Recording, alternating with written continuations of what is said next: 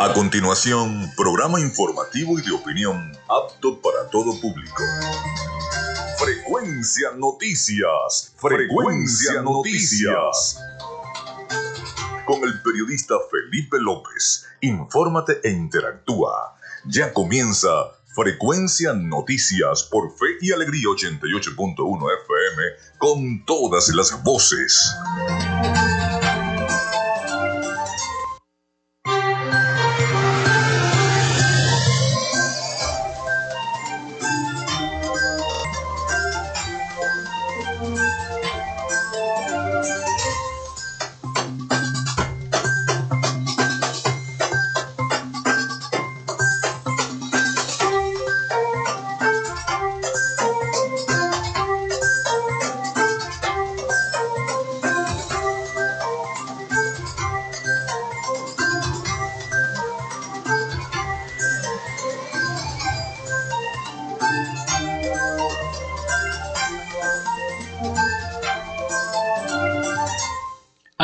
Buenos días. ¿Cómo están? ¿Cómo se sienten? Bienvenidos a Frecuencia Noticias a través de Radio Fe y Alegría 88.1 FM. Espero estén todos muy, pero muy bien.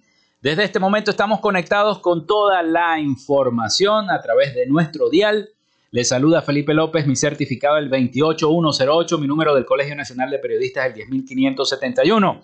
En la producción y community manager me acompaña la licenciada Joanna Barbosa, su CNP 16911. En la dirección de Radio Fe y Alegría, Iranía Costa. En la producción general, Winston León. En la coordinación de servicios informativos, la licenciada Graciela Portillo. Nuestras redes sociales, arroba frecuencia noticias en Instagram y arroba frecuencia noti en Twitter. Mi cuenta personal, arroba Felipe López TV. Llegamos también por las diferentes plataformas de streaming, el portal www.radiofeyalegrianoticias.com y también pueden descargar la aplicación de la estación para sus teléfonos móvil o tablet. Este espacio recuerden que se emite también en diferido como podcast en las plataformas iBox, Anchor, Spotify, Google Podcast Tuning y Amazon Music Podcast y también se retransmite a través de Radio Alterna Online. Y recordarles que Frecuencia Noticias es una presentación del mejor pan de Maracaibo en la panadería y charcutería San José.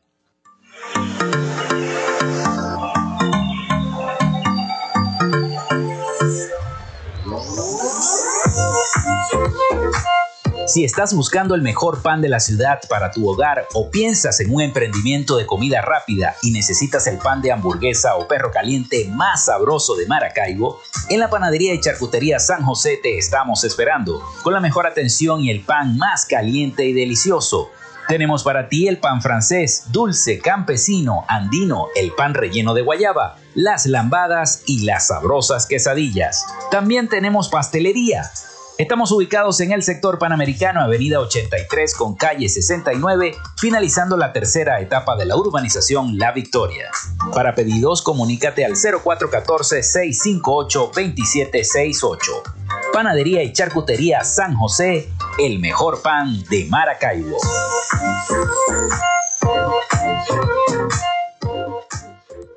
Y vaya que sí es el mejor pan de la ciudad de Maracaibo. Así que yo los invito a que vayan a la panadería y charcutería San José.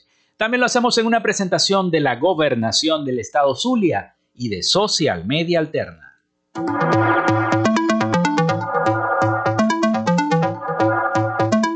Gracias a la gente de Social Media Alterna hacemos posible la interacción tecnológica en redes. Si estás buscando quien te brinde asesoría o lleve las redes sociales de tu empresa o negocio, es momento de hacer el contacto con Social Media Alterna. Diseño de logos profesionales, community manager, diseño y administración de páginas web, podcast y radio online.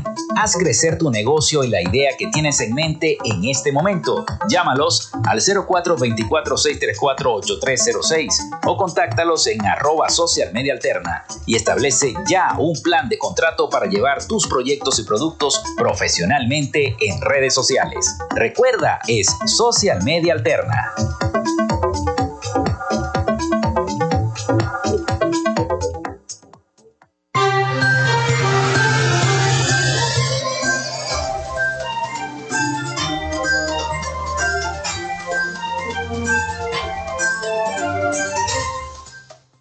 Bueno, ahora sí, seguimos con todos ustedes acá en Frecuencia Noticias. Los invito a comunicarse a través del 0424-634-8306. Recuerden mencionar su nombre y cédula de identidad.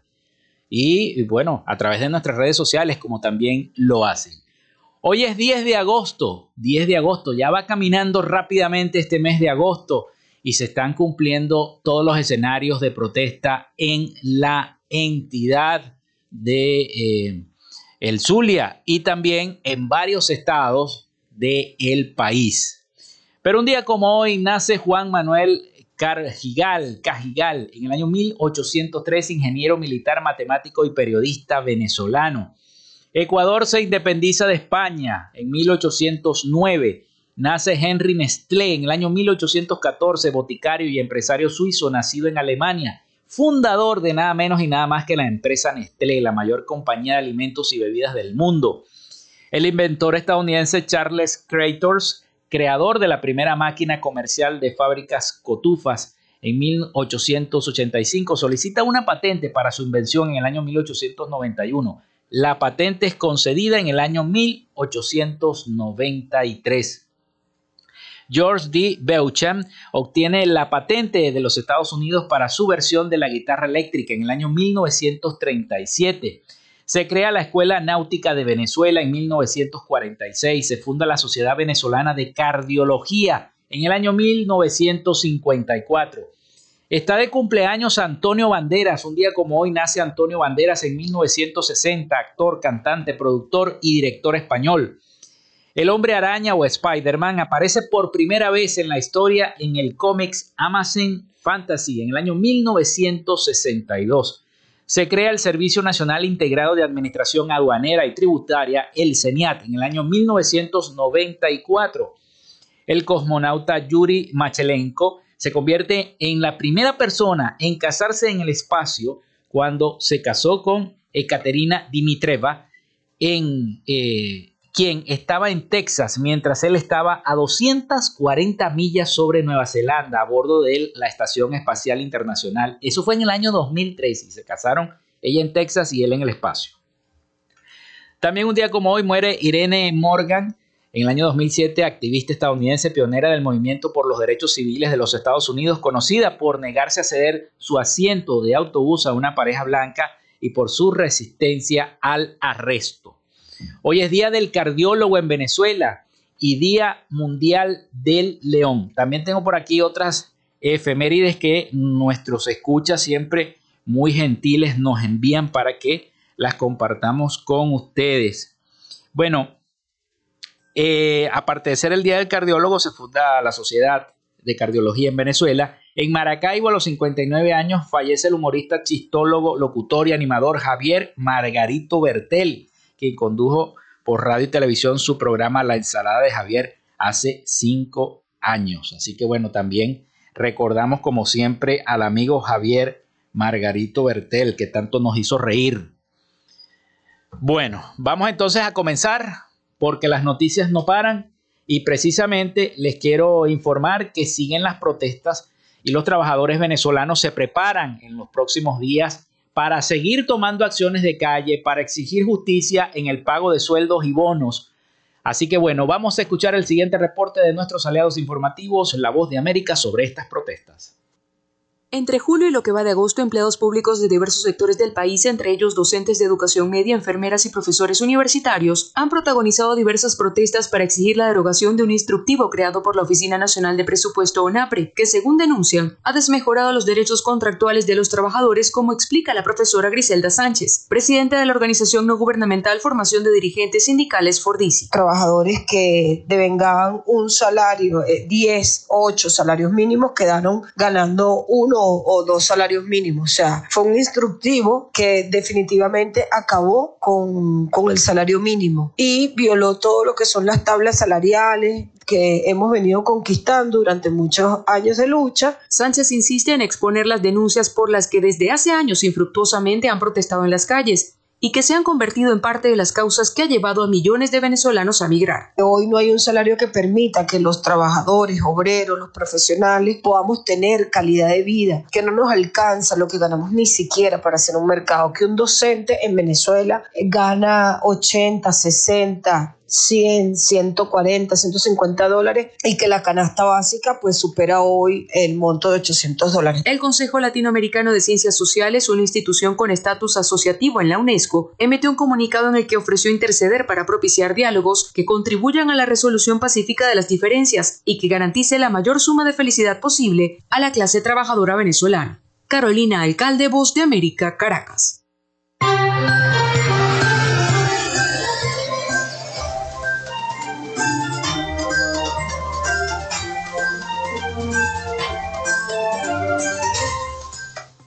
Bueno, ahora nos vamos a Miami porque ahí está nuestro corresponsal Rafael Gutiérrez Mejías con las principales noticias de Latinoamérica. Adelante, Rafael. Noticias de Latinoamérica. El presidente de Perú, Pedro Castillo, acusó en el día de ayer a un sector de la oposición de la prensa y la Fiscalía de la Nación de querer quebrantar el orden constitucional y democrático, tras el allanamiento de ayer por la tarde para detener preliminarmente a su cuñada Jennifer Paredes. Proceso electoral limpio y transparente, cargo que ejerzo con honor, con responsabilidad y honestidad. Sin embargo, se persiste en desconocer el triunfo del pueblo. Todos los peruanos somos testigos de la continua puesta en marcha de un plan mediático que apunta a tomar el poder de manera ilegal e inconstitucional. Hoy, Palacio de Gobierno y la Casa Presidencial, una vez más, han sido violentados con un allanamiento ilegal, avalado por un juez coincidentemente cuando se está solicitando el pedido de mi inhabilitación por cinco años. El presidente Castillo dio este mensaje poco antes de la medianoche, tras una jornada marcada por varios operativos encabezados por el fiscal Hans Aguirre, que se saldaron con la captura de dos empresarios y un alcalde de la región de Cajamarca implicados en una presunta red de corrupción enquistada en el Ejecutivo, que lidera el propio jefe de Estado según la tesis fiscal. El presidente de Colombia, Gustavo Petro, descartó que vaya a reunirse próximamente con Nicolás Maduro, a pesar del interés de ambos por tomar las dañadas relaciones bilaterales y de los contactos que ya estarían haciendo a menor nivel. Se está trabajando aún en la normalización de las relaciones que es un proceso, dijo el mandatario colombiano en unas declaraciones a los medios en los que planteó, por ejemplo, la necesidad de reabrir la frontera común. Petro es el primer presidente de izquierda de la historia de Colombia y Maduro le ha tendido la mano para reanudar los contactos a todos los niveles, en aras de una normalización que se ha resistido durante los últimos años y que ha estado lastrada por acusaciones cruzadas de todo tipo entre los dos países vecinos.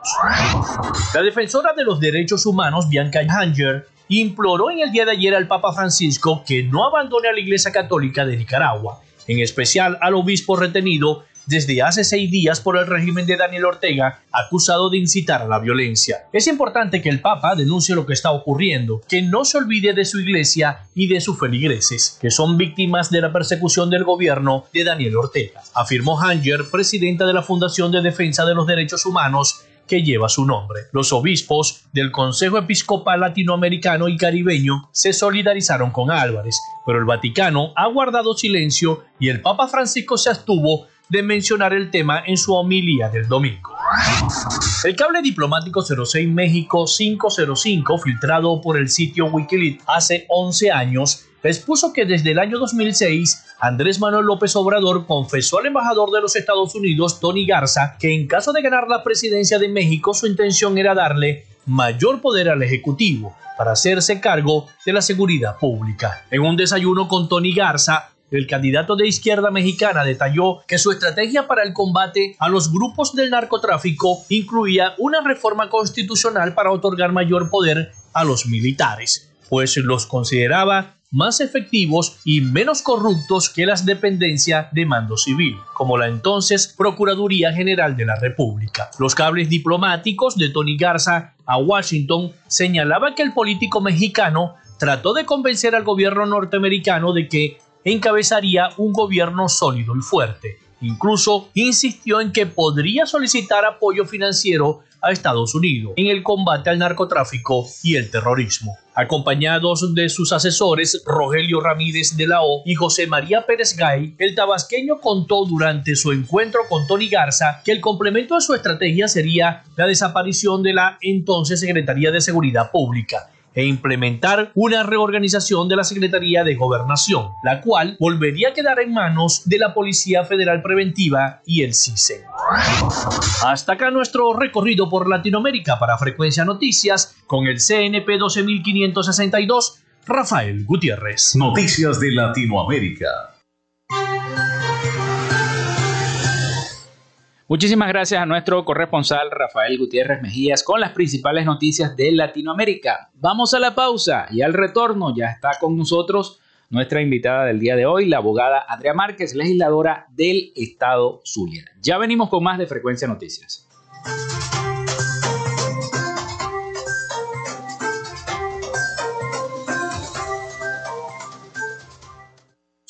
En Radio Fe y Alegría son las 11 y 20 minutos. En el IRFA puedes terminar tu bachillerato y graduarte como técnico medio en mantenimiento mecánico, servicios de salud, agroecología y contabilidad. Las inscripciones están abiertas. Contáctanos al 0424 670 6342 o al 0412 105-7273. IRFA, la oportunidad educativa para jóvenes y adultos. Inicio del espacio publicitario. Ante la destrucción heredada en materia de vialidad, una solución. Proyecto ALA. Asfaltado, limpieza y alumbrado, desarrollado por la gestión de Rafael Ramírez Colina cambiándole el rostro a Maracaibo, la casa grande de todos. Lo que no pasó en 10 años está pasando en 6 meses. Alcaldía de Maracaibo, construyendo soluciones. Fin del espacio publicitario. De lunes a viernes, justo a mediodía, usted tiene una cita con la información del momento en punto y seguimos.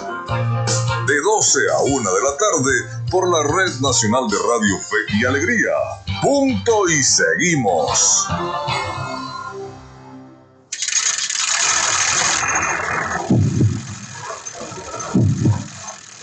Cuando pedales, no arriesgues tu vida.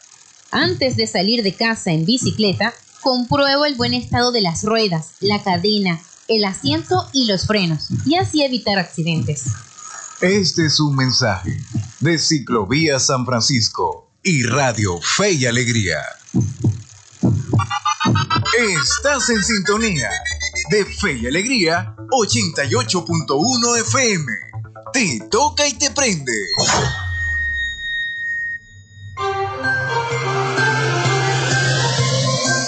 Escuchas Frecuencia Noticias por Fe y Alegría 88.1 FM con todas las voces.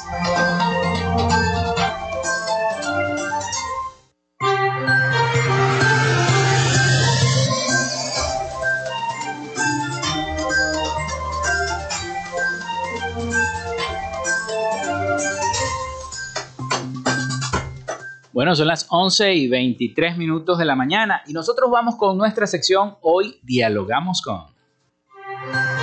En Frecuencia Noticias, hoy dialogamos con... Bueno, dialogamos con la legisladora Andrea Márquez, ya la tenemos acá en el estudio, legisladora del CLES. Hoy nos acompaña para hablar sobre la aprobación por fin de la ley, lo que habíamos discutido en el programa anterior, que antes era un anteproyecto y hoy es una realidad. Bienvenida, legisladora. Muchísimas gracias. De verdad que siempre es bueno volver a esta casa que nos abre las puertas para dar buenas noticias, para informar y difundir eh, información tan importante que venimos trabajando. Eh, sí, ya no es un proyecto de ley, ya hoy es la ley para la inclusión y protección integral de los niños, niñas y adolescentes del Estado Zulia, con necesidades especiales del Estado Zulia como lo hablamos la vez anterior, es un proyecto, bueno, un proyecto no, es una, ley, todavía me cuesta. Eh, sí, es una ley que va enfocada en primer punto, o sea, no es la primera que va a ocurrir. De esta ley se va a desencadenar, por supuesto, eh, la revisión incluso de la ley actual de personas con discapacidad en el estado Zulia, que va más orientada este, al enfoque global e incluso qué pasa con los niños, niñas y adolescentes cuando ya son adultos. ¿Ok? Pero esta, que es la primera, va enfocada en primer lugar a poder brindar una atención integral, a poder tener un instituto autónomo que nos brinde esa atención oportuna para el niño, niña y adolescente, así como para su familia, y que a su vez pueda coayudar en el tema de la inclusión educativa de los niños, niñas y adolescentes con necesidades especiales. Hay una realidad, eh, aún nosotros como sociedad nos cuesta quizás un poco entender que hay personas que ven el mundo de una manera distinta, que no todos somos iguales y que eso está bien. Eh, si hay un punto importante que resaltar es humanizar cada persona que tiene una necesidad especial, eh, indicando en este punto eh, necesidades especiales educativas, es decir, un niño, niña o adolescente que requiere un apoyo adicional para poder lograr eh, sus objetivos y sus metas, pero que todos tenemos las capacidades de aprender. El hecho de ir al baño solo es un aprendizaje para la vida. El hecho de aprender a pedir ayuda es un aprendizaje para la vida el hecho de poder interactuar con tus pares, que es una de las cosas más importantes para los niños, niñas y adolescentes, pensando en un futuro, pensando en esa inclusión social que todos merecemos, es la interacción social. Es poder convivir con niños de su misma edad, con adolescentes de su misma edad y crear una empatía necesaria y urgente para todos como sociedad porque sí, el niño, niña y adolescente aprende de sus pares, pero el resto de los niños también se llevan un aprendizaje maravilloso, importantísimo para la vida, que es la empatía, la tolerancia y el respeto. Y es lo que como sociedad debemos de fomentar. No solamente hacia los niños, sino a las familias que tenemos la obligación de criar a nuestros hijos, sean neurodiversos o, o sean niños de alguna forma llamados eh, regulares. Es un aprendizaje social, es un tema de justicia social y es la oportunidad que le podemos brindar hoy a los niños, niñas y adolescentes que tienen alguna necesidad especial de vencer obstáculos, de librar barreras y de entregarle a la familia unas herramientas, incluso para que ellos aprendan, entiendan cuál es el diagnóstico de su hijo, aprendan a trabajarlo si es necesario en casa, porque es importantísimo poder reforzar los conocimientos y que exista una triangulación armónica y lo más perfecta posible entre la escuela que tenga niños con necesidades especiales, eh, la escuela regular, por supuesto, hablando en este punto, y es importante resaltar que esto debe ir todo previo a, la evaluación de un equipo multidisciplinario, por supuesto a la aprobación de sus médicos tratantes, de sus terapeutas, y que exista la indicación oportuna de que el niño está apto para ir a la escolarización regular. No es un tema de forzar mucho más allá la barrera, sino de que el equipo especialista pueda determinar si efectivamente este, el niño, niña o adolescente está en condiciones está apto para poder ingresar a la educación regular y brindarle la oportunidad que en muchos casos se les ha negado. Sí, eso es muy importante, legisladora, sobre todo con esto del tema del bullying en las escuelas. La ley va, a servir como una especie de herramienta, ¿no? Sí, por supuesto. Eh, dentro de, la ley tenemos eh, contemplado en un capítulo todo lo que son las campañas de, concienciación que no van dirigidas únicamente a las escuelas, eh, sino también a la sociedad, al entorno en el cual eh, se desarrolla eh, socialmente el niño, niña o adolescente. Pero es que esto tenemos que masificarlo. Y en cada programa que podamos hablar y en cada espacio en el que podamos estar, tenemos que hablar de inclusión. Y tenemos que llevar la bandera en alto y hacer entender incluso a gran parte de la sociedad que como seres humanos y como sociedad no podemos avanzar dejando a un lado a parte fundamental de la misma, que no solamente abarca a los niños, niñas y adolescentes, sino también a su familia. En muchos casos tenemos familias que terminan aisladas de su mismo entorno, mm. a mamás que les da miedo salir por una pregunta, por el que dirán. Creo que es momento de romper todas esas barreras y de explicar, de hablar, de crear conciencia y de que todos los derechos sean para todas las personas. Así es, legisladora. Bueno, vamos a hacer una pausa porque ya viene el avance informativo de Radio Fe y Alegría. Hacemos la pausa y regresamos inmediatamente con este diálogo con la abogada Andrea Márquez, legisladora del Estado Zulia. Ya venimos con más.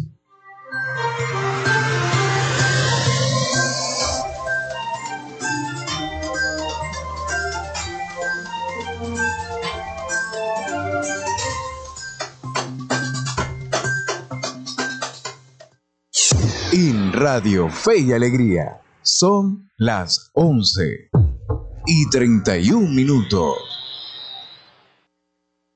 Establecemos contacto entre las regiones. Caracas, Maracaibo, Guasdualito, El Tigre, Barquisimeto, Mérida, Tucupita, Ciudad Guayán, Cumaná, Machiques, Paraguaypoa, San Cristóbal, San Fernando de Apure, Maturín, Pariaguán, Anaco, Ciudad Bolívar, San Juan de los Morros, Puerto La Cruz, Nueva Esparta. Esta es la señal de Radio Fe y Alegría, Red Nacional, con todas las voces.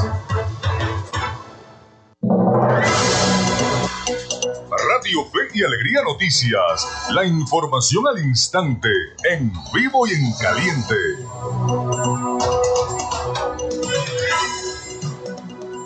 Muy buenos días, a esta hora les informamos que en este momento se están llevando a cabo protestas pacíficas con respecto al bono salarial vacacional. Nuestro compañero Jesús Villalobos con los detalles. Gracias compañero por este contacto informativo. Nos encontramos desde el Ministerio Público de Maracaibo, en vivo y en caliente, donde están los trabajadores de salud y del Magisterio venezolano exigiendo el pago completo de su bono de vacaciones. Escuchemos. La que debe garantizar los derechos. Y cuando te roban, tú tienes que venir a denunciarlo ante la fiscalía. Por lo tanto, le dijimos al fiscal superior, al fiscal auxiliar, que invocamos la participación inmediata del fiscal Tarek William Saad para que aperture una investigación y determine el latrocinio y quiénes son los ladrones que están en la UNAPE, en la UNAPRE que pretenden robarnos. En los pasillos escuchamos también el clamor y el dolor de algunos compañeros que trabajan en la fiscalía, a quien también les chucutearon su, su bono vacacional. Es decir, esta es una lucha de todos los trabajadores del Zulia, de todos los trabajadores de Venezuela. Más aún, es una lucha que le debemos a nuestra familia, porque el bono vacacional, el bono recreacional, esas fueron declaraciones de, eh, los los presidentes de los sindicatos de maestros y de salud, donde están exigiendo el pago completo de su bono vacacional y quienes hicieron entrega de un documento al fiscal superior del Ministerio Público eh, para que puedan obtener una respuesta. Esa es la información que le tenemos a esta hora desde Maracaibo. Jesús Villalobos, Radio Fe y Alegría Noticias. Muchísimas gracias a nuestro compañero Jesús y usted recuerde que estas y otras noticias puede ampliarlas en nuestra cuenta en Twitter, arroba Radio Fe y Alegría. Les acompañó Anthony Atencio. Radio Fe y Alegría Noticias, la información al instante, en vivo y en caliente.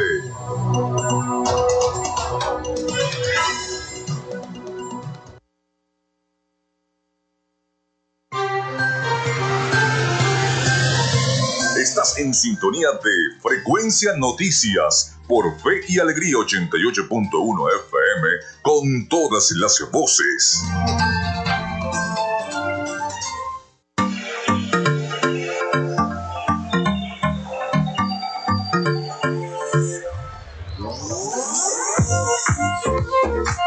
Si estás buscando el mejor pan de la ciudad para tu hogar o piensas en un emprendimiento de comida rápida y necesitas el pan de hamburguesa o perro caliente más sabroso de Maracaibo, en la panadería y charcutería San José te estamos esperando, con la mejor atención y el pan más caliente y delicioso.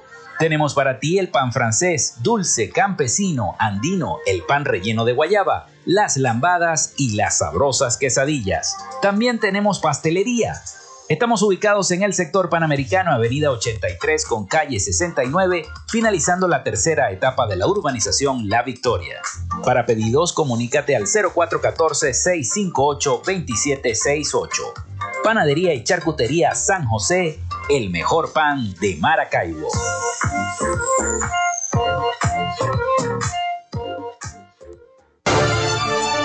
Creemos en el esfuerzo y la dedicación para cumplirle a los zulianos en sus necesidades más urgentes.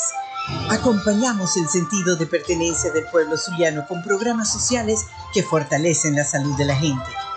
Miles de familias atendidas por la Fundación Barrio a Barrio en nuestras comunidades con atención médica integral, clínicas móviles y entrega gratuita de medicinas el programa Signo Vital, con intervenciones quirúrgicas a cientos de pacientes que han recuperado la esperanza de una vida útil.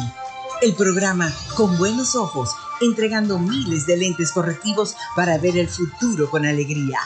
Cada mes, 150.000 exámenes de laboratorio y química gratuitos en los centros hospitalarios y clínicos ambulatorios en todo el estado. Un esfuerzo indetenible para avanzar con todos los zulianos hacia una vida mejor. Gobernación del Zulia.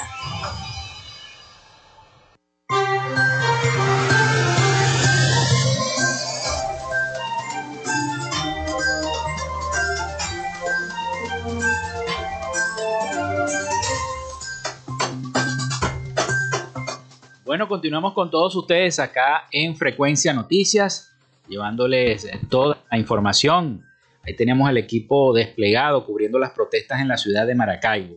Y seguimos con este diálogo con la legisladora Andrea Márquez, quien nos visita el día de hoy acá en nuestro programa.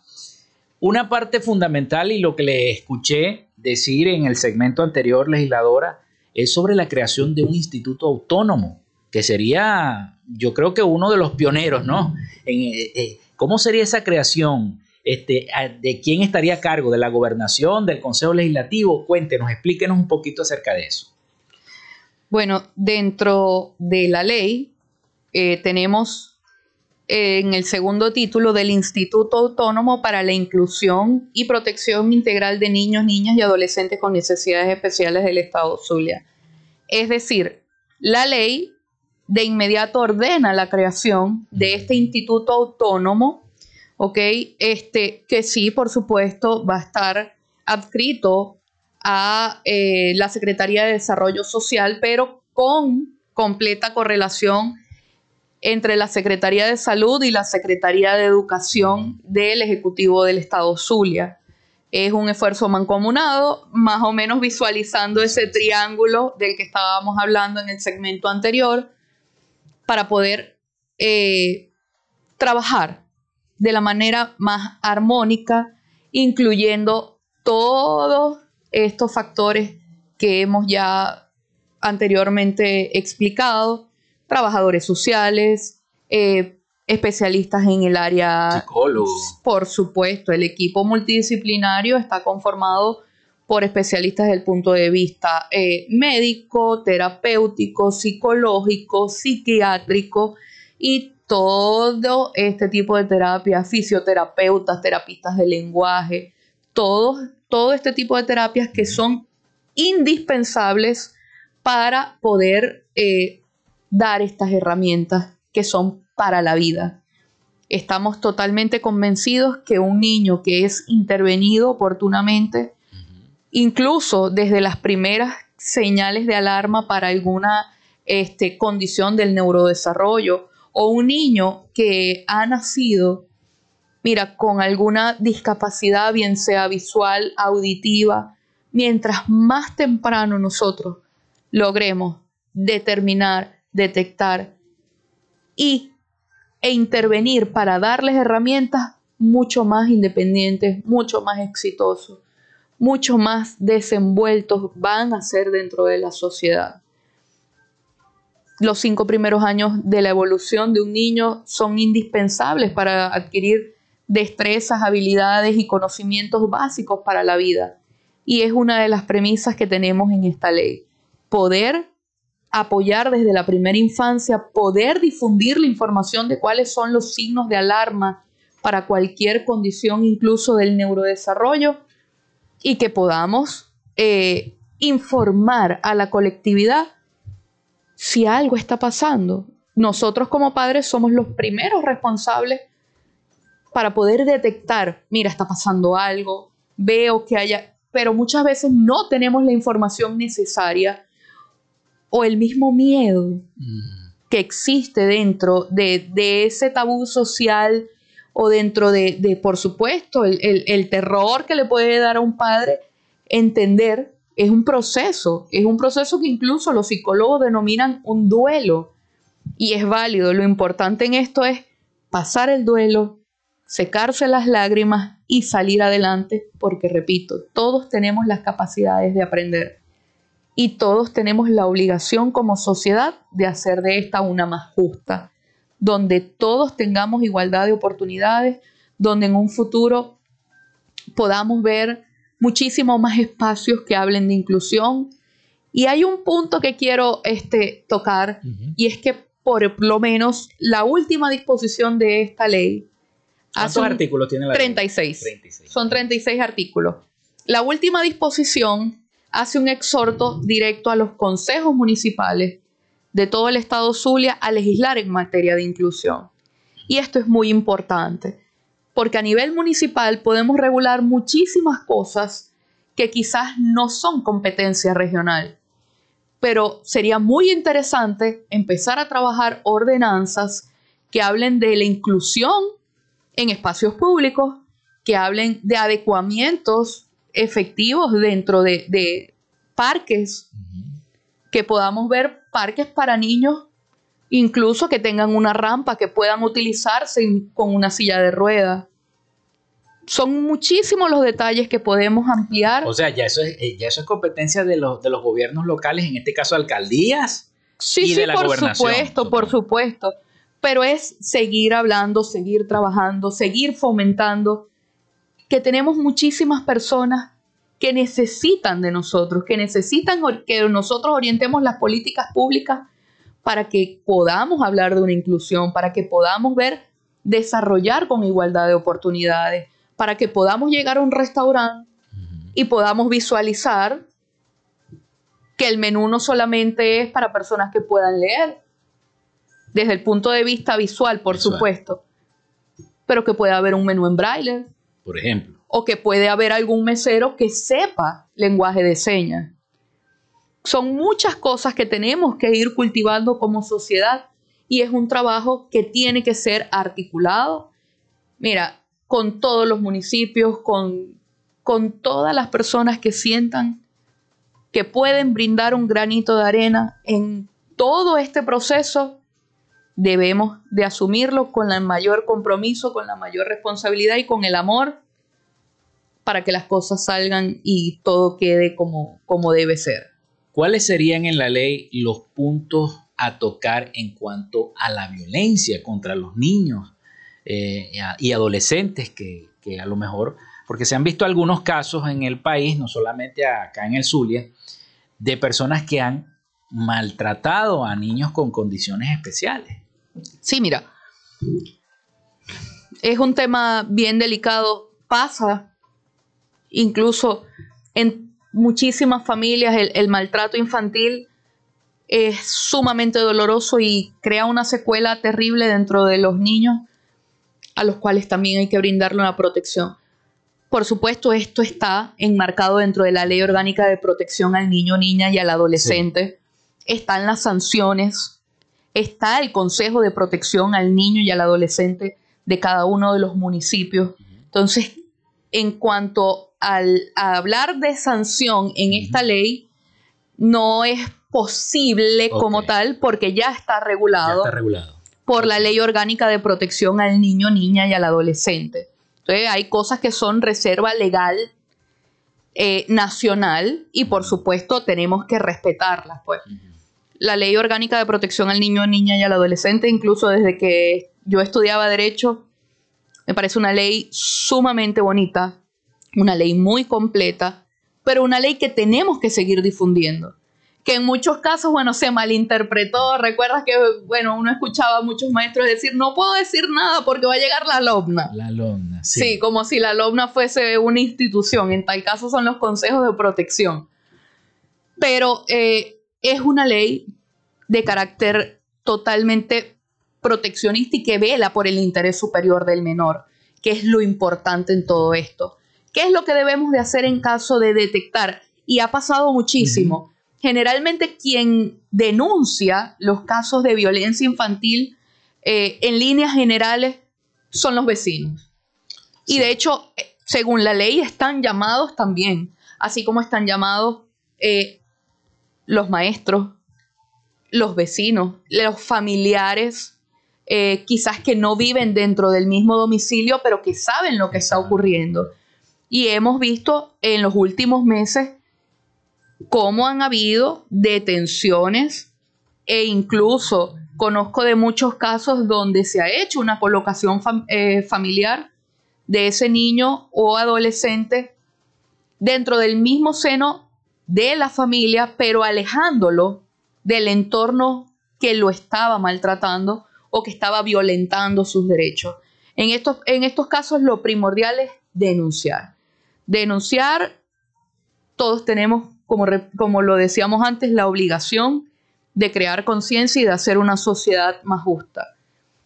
Incluso se ven casos de abuso sexual en niños o adolescentes con necesidades especiales, con discapacidad, niños que en muchos casos no tienen ningún tipo de movilidad y son abusados. Y lo más triste que muchos de esos abusos a veces son del mismo núcleo familiar. Sí, incluso también de, del entorno eh, comunitario, por así decirlo. Pero esto hay que denunciarlo. Sí. Mira, hay que ser muy inhumano para poder llegar a, realizar un tipo de abuso de este tipo. Es triste, es triste, doloroso, pero hay que denunciarlo. Hay que denunciarlo porque generalmente detrás de un abusador hubo un niño abusado. Y eso hay que parar esa cadena. Sí. El que abusa a uno puede abusar a miles. Entonces, si sabemos y detectamos que hay una persona que está abusando, hay que denunciar para evitar que otros niños, niñas, adolescentes o hasta adultos puedan seguir siendo abusados. Bueno, vamos a hacer la pausa nuevamente y regresamos con el último segmento de nuestro programa por el día de hoy.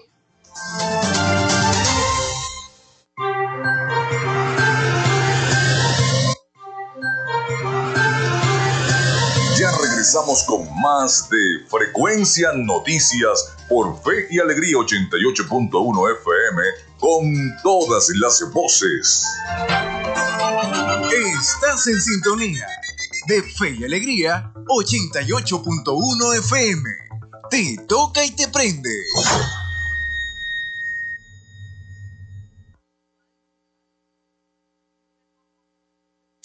En Radio Fe y Alegría son las 11 y 48 minutos.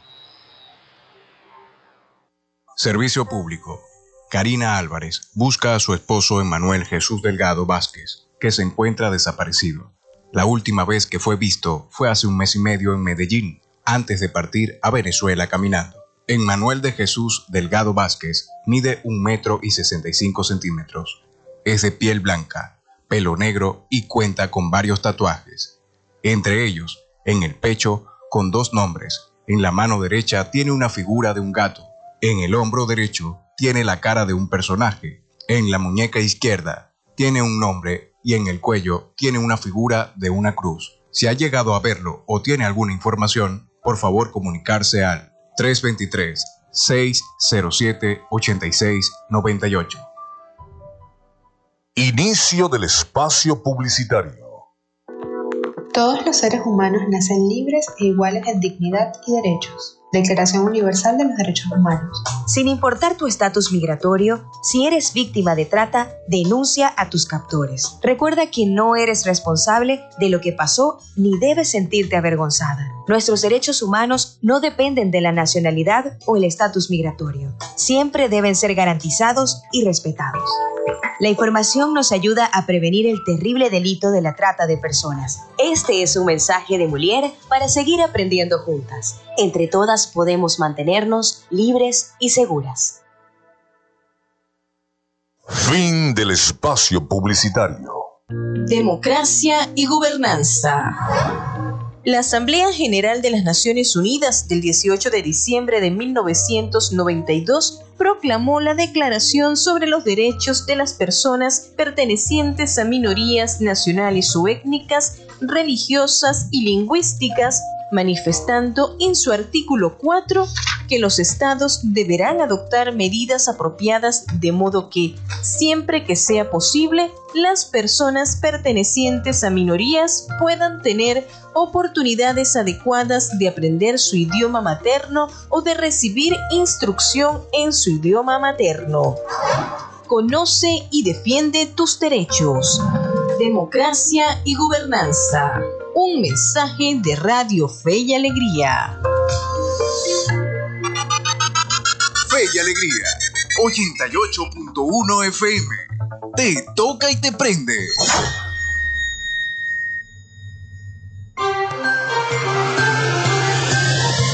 Estás en sintonía de Frecuencia Noticias por Fe y Alegría 88.1 FM con todas las voces.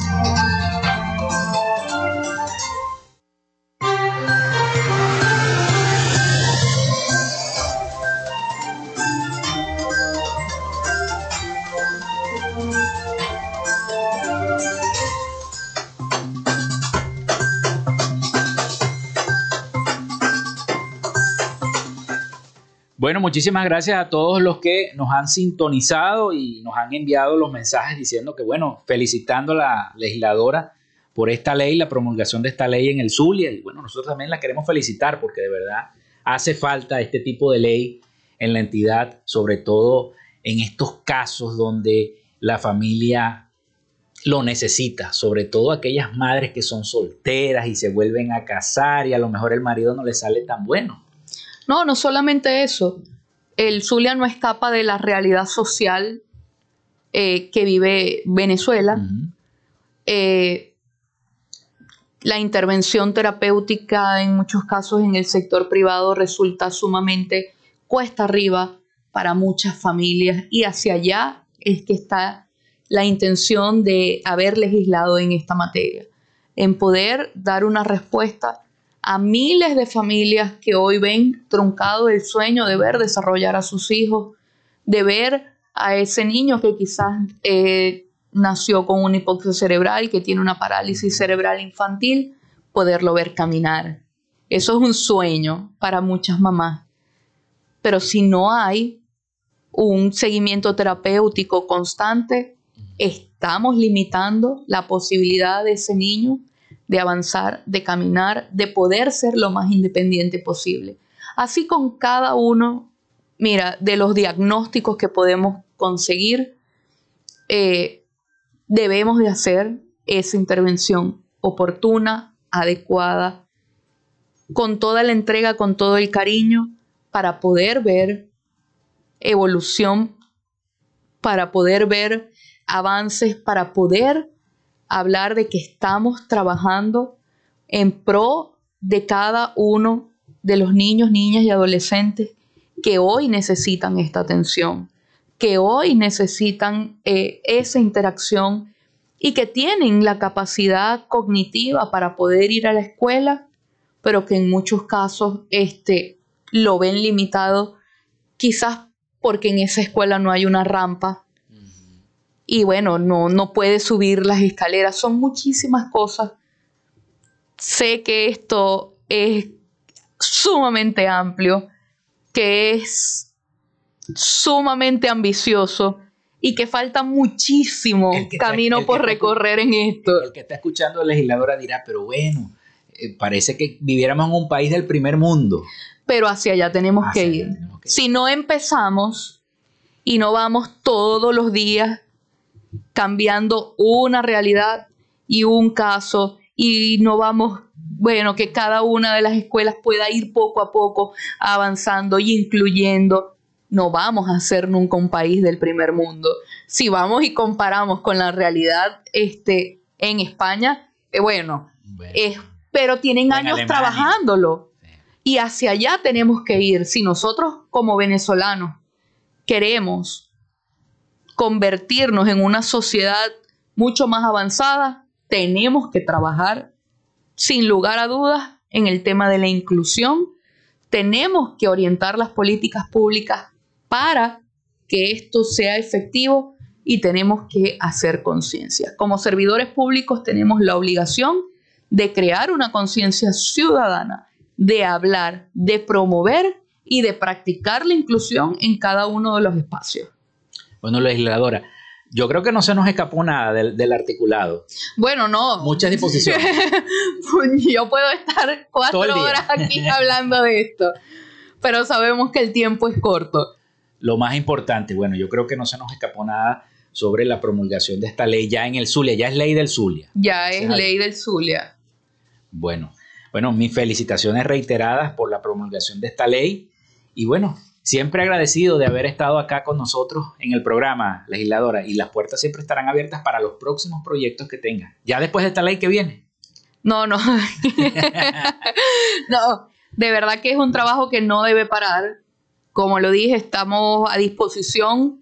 Ya hemos tenido conversaciones con muchos concejales, bueno, obviamente con el presidente del Consejo Municipal de Maracaibo, si no, bueno, tiene un problema en la casa, este, para hacer ordenanzas producto del exhorto de esta ley que hablen de inclusión en cada uno de los municipios. Eso es un trabajo que no debe parar es un trabajo que debemos seguir fomentando y estamos a disposición también de eh, poder orientar a los concejales en todo este trabajo. Así como, bueno, todo el mes que va a tener el tema del receso parlamentario el Consejo Legislativo, vamos a estar haciendo algunas jornadas tanto de evaluación cardiovascular para niños con necesidades especiales, entendiendo que, que son jornadas con las que tenemos que tener mucho cuidado, mucha paciencia eh, y que cada uno tiene un tiempo que no es determinado. No es que, bueno, son cinco minutos y ya,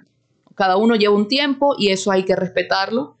No son masivas precisamente por lo mismo, porque la atención tiene que ser bien específica e individualizada y vamos a estar haciendo unos talleres también este, para poder difundir la información de la ley y poder seguir articulando este, todo lo que tenemos planteado y seguir construyendo esta sociedad más justa. Bueno, muchísimas gracias, legisladora, la legisladora y abogada Andrea Márquez, legisladora del CLES, nos acompañó el día de hoy. Hasta aquí esta frecuencia de noticias. Laboramos para todos ustedes en la producción y community manager, la licenciada Joanna Barbosa, su CNP 16911. En la dirección de Radio Fe y Alegría, Iranía Costa. En la producción general, Winston León. En la coordinación de los servicios informativos, la licenciada Graciela Portillo. Y en el control técnico y conducción, quien les habló, Felipe López. Mi certificado, el 28108. Mi número del Colegio Nacional de Periodistas, el 10571. Nos escuchamos mañana con el favor de Dios y la Virgen de Chiquinquirá. Hasta mañana.